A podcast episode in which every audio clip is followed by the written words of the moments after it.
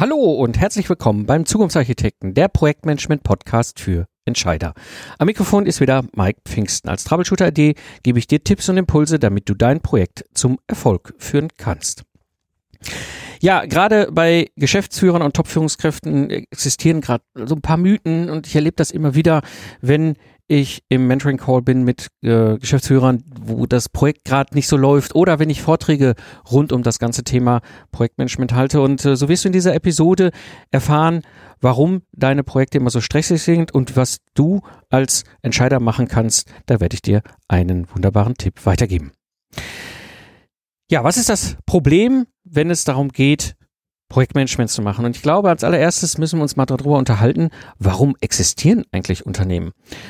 Hm, wenn wir uns ein Unternehmen angucken, ist das folgendermaßen aufgebaut. Ich habe ein Unternehmen Mitarbeiter, also Angestellte und Führungskräfte, die arbeiten an einem Produkt oder einer Dienstleistung im Rahmen eines Projektes.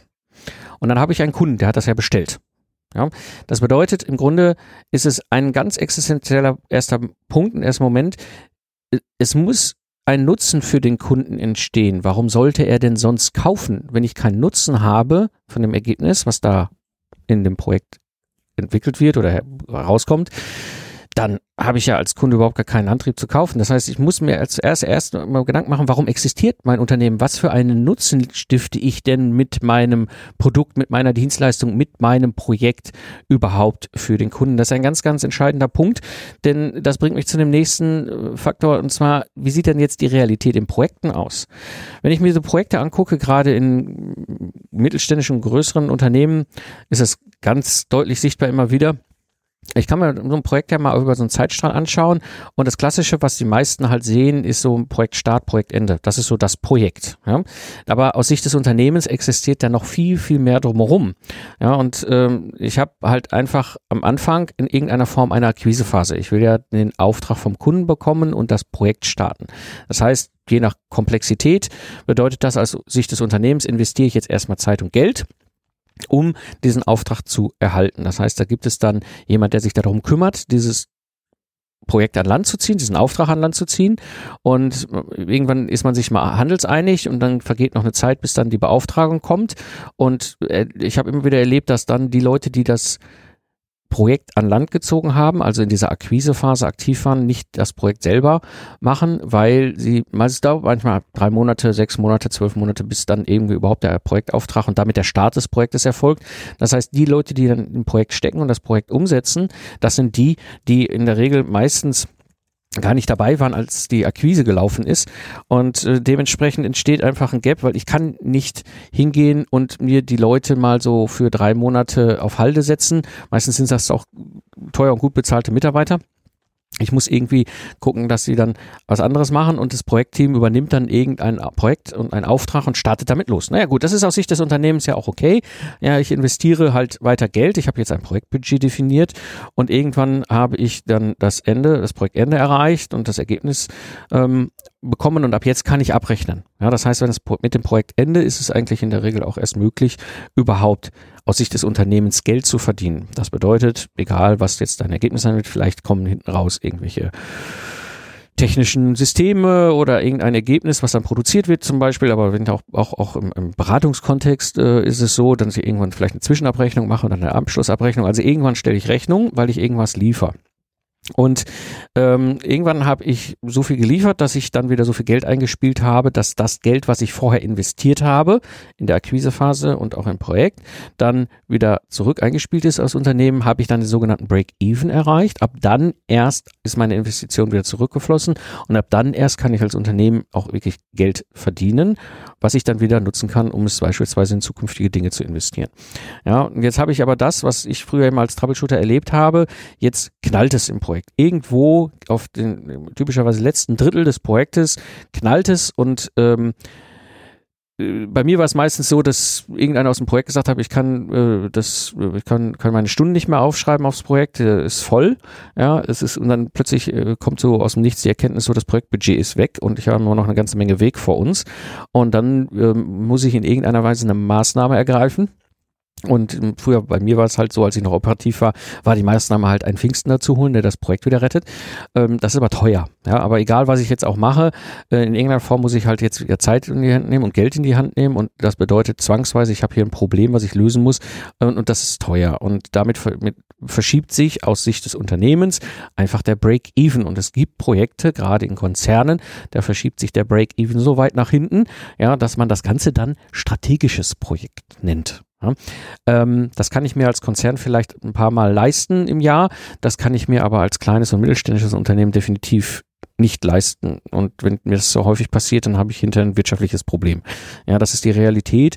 Ähm, und das Ganze basiert im Grunde auf so drei verschiedenen Mythen, die ich immer wieder erlebe, wenn ich gerade mit Führungskräften und, und Geschäftsführern zu tun habe und wir uns da unterhalten zu diesem Thema. Und der Mythos Nummer eins, den ich ansprechen will, ist, ist es wirklich ein Projekt? Wir nutzen das Wort Projekt eigentlich überall. Ja, und wir haben Anforderungen an ein Projekt, Projektziele. Und wir haben aber auch eine andere Form unter Umständen in unserem Unternehmen. Das ist ein Auftrag und der hat auch Anforderungen. Und der große Unterschied zwischen Projekt und Auftrag ist, dass ein Projekt mehrere Faktoren hat, habe ich ja auch schon ein paar Mal im Podcast äh, beschrieben, aber einer ist ganz wesentlich, das ist die Neuartigkeit. Ein Projekt oder ein Projektmanagement machen wir dann, wenn wir eine Neuartigkeit, also in die Zukunft gehen ähm, und haben da im, im Projektmanagement unser Handwerksköfferchen, um halt mit dieser Unsicherheit umzugehen. Leider, leider, leider erlebe ich auch immer wieder, dass Aufträge, also gleich oder ähnliche Leistungen, die ich jetzt für den einen Kunden mache, auch beim anderen Kunden mache, auch Projekt genannt wird. Also, ah, wir haben jetzt hier ein Projekt bei Kunden B an Land gezogen. Eigentlich ist es nur ein Auftrag für eine gleiche Leistung, die wir so oder so ähnlich nochmal machen. Ja, das heißt, da macht Projektmanagement keinen Sinn. Da sind wir in einem ganz anderen Sandkasten unterwegs als im bei, bei einem echten Projekt. Dummerweise sind wir da nicht klar. Wir reden, ah ja, wir haben ein neues Projekt vom Kunden, aber in Wirklichkeit haben wir kein neues Projekt im Sinne von Projektmanagement und Neuartigkeit, sondern wir haben nur einen anderen Auftrag. Und das führt oftmals zu einem ziemlichen Durcheinander und Chaos und warum Projekte dann immer wieder scheitern. Dann gibt es noch so einen zweiten Mythos, den habe ich auch im Podcast schon mal angesprochen. Der ist nicht ohne. Und zwar nenne ich das die falsche Rolle. Wir haben im Projektmanagement zwei verschiedene essentielle Rollen. Die eine Rolle ist der Auftraggeber und die andere Rolle ist der Auftragnehmer. Was bedeutet das? Der Auftraggeber übergibt einen Auftrag und hat Ziele. Und der Auftragnehmer übernimmt den Auftrag und hat auch Ziele. Und Auftraggeber, Auftragnehmer wo es naheliegend ist, ist, wenn, wenn zwei Firmen miteinander arbeiten, dass die eine Firma Auftraggeber, die andere Firma Auftragnehmer, da ist das klar. Ähm, aber es gibt sowas auch durchaus innerhalb eines Unternehmens. Ich bin Abteilungsleiter, habe ein neues Projekt in meiner IT. Das heißt, ich muss als Auftraggeber diesen Auftrag an einen Auftragnehmer übergeben und der kann wiederum in meinem eigenen Haus sein, beispielsweise der IT-Projektleiter, ja, dass er dann eben halt ähm, dann im Sinne meines Auftrags dieses Projekt umsetzt. Jetzt reden wir beiden ja, von Zielen. Ich als Auftraggeber habe Wünsche und Vorstellungen und damit auch Ziele, an den, den ich mit diesem Auftrag übergebe. Und ich als Auftragnehmer, also Projektleiter, habe auch wiederum Ziele, die auch durchaus und jetzt kommt ein ganz wesentlicher Punkt, sich mit den Zielen meines Auftraggebers reiben können. Ja, und das ist wichtig, wenn ich nämlich etwas mache, was ich immer wieder erlebe, dass gerade innerhalb von Unternehmen Auftraggeber und Auftragnehmer äh, nicht getrennt sind, dann übergebe ich als Auftragnehmer mir selber als Auftraggeber meine Ziele und merke die Zielkonflikte nicht. Und äh, deswegen ist es so entscheidend, sich bewusst zu machen, dass das unterschiedliche Rollen sind und dass ich diese unterschiedlichen Rollen auch unterschiedlich spielen muss. Ja, und am besten ist, wenn sie auf verschiedene Köpfe verteilt sind. Ähm, und das ist also der zweite Mythos und damit die falsche Rolle, die ich immer wieder erlebe, wo mir dann Geschäftsführer sagen, ja, ich bin ja auch noch hier Projektleiter. Ich sage so, nee, du bist Auftraggeber und eigentlich wäre sehr, sehr klug, wenn du in deinem eigenen Unternehmen einen echten Projektleiter hast, der von dir den Auftrag übernimmt in der Rolle des Auftragnehmers, weil er sich dann auch durchaus mit dir mal reiben kann und sagen kann, das ist ja ein schönes Ziel, was du hast, aber das widerspricht den Zielen, die ich hier im Projekt habe. Ja, also Mythos Nummer zwei, die falsche Rolle. Und dann gibt es noch Mythos Nummer drei, was ich auch leider, leider, leider immer wieder erlebe. Ähm, Projektmanagement kann doch jeder. Ja, das ist das, was ich mal gerne so Management bei Corner nenne. Ja, ich komme um die Ecke rum und da kommt ein Chef und sagt, oh, Pfingsten, da haben sie ein Projekt an der Backe, machen sie, kümmern sich mal drum. Ja, und das ist leider, leider ein, ein großer Denkfehler, der passiert. Projektmanagement kann nicht jeder. Nur weil ich jetzt sage, du bist Projektmanager und hast ein Projekt, ähm, heißt das noch lange nicht, dass er das beherrscht, weil aus meiner Sicht ist Projektmanagement das Handwerkszeug ein Handwerk und da gibt es ebenfalls genau das, was wir aus einem Handwerk kennen, eine Lernphase. Das heißt, ich bin vielleicht mal irgendwann Lehrling und lerne das Handwerk. Ich bin irgendwann an einem Punkt, wo ich so gut kann, dass ich als Geselle dieses Handwerk ausüben kann. Und wenn ich wirklich, wirklich gut bin, dann gehe ich in die Richtung und mache meinen Meister in diesem Handwerk. Und Projektmanagement ist ein hochgradig anspruchsvolles Handwerk und das will gelernt sein, sowohl von dem Auftraggeber wie vom Auftragnehmer. Ähm, und so mal einfach nach dem Motto, ja, wir haben jetzt Projekte, wir machen jetzt Projektmanagement, du hast ein Projekt und machen, du bist jetzt Projektleiter.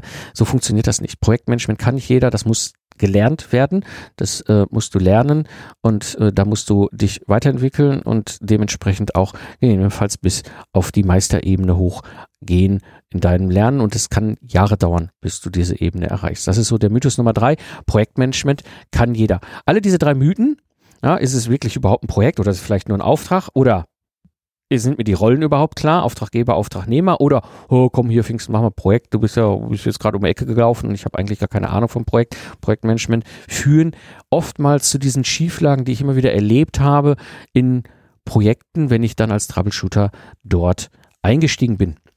Und das führt mich zu dem einen Tipp, den ich habe, der mir auf immer wieder auch auf der Seele brennt, gerade für Top-Entscheider, für Geschäftsführer, wenn es ums Projektmanagement geht.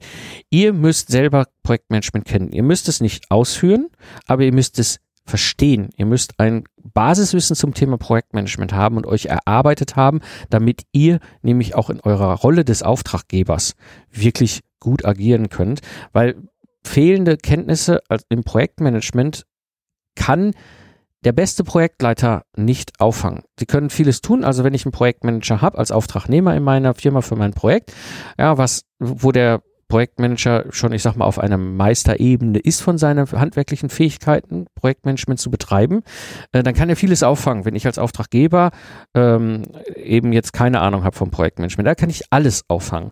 Und dementsprechend ist mein Tipp, gerade wenn du in der Rolle einer Führungskraft bist, im, im Management oder auf Top-Entscheiderebene, du brauchst ein Minimum Basiswissen an zum Thema Projektmanagement, damit du mitreden kannst und nicht Grundfehler einbaust in deine Projekte, die kein anderer dir wieder wegbügeln kann.